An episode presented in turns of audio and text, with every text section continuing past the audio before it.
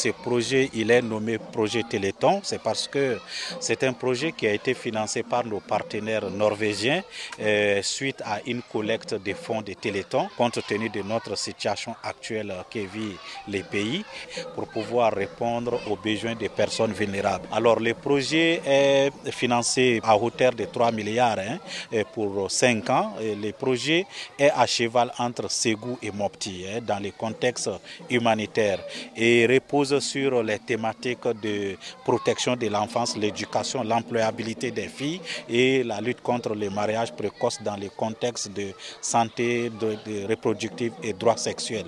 Alors le projet, au niveau de Ségou, le projet a déjà eh, changé beaucoup de choses. Nous avons eu les témoignages de quelques mères qui ont, à travers ce projet, ont pu stopper quand même des filles qui étaient proposées à des mariages déjà, mais suite à leur intervention et suite au projet, ils ont mis fin à ces mariages précoces et Dieu merci, ces filles ont pu reprendre euh, l'école et aujourd'hui elles continuent à faire, à suivre leurs études.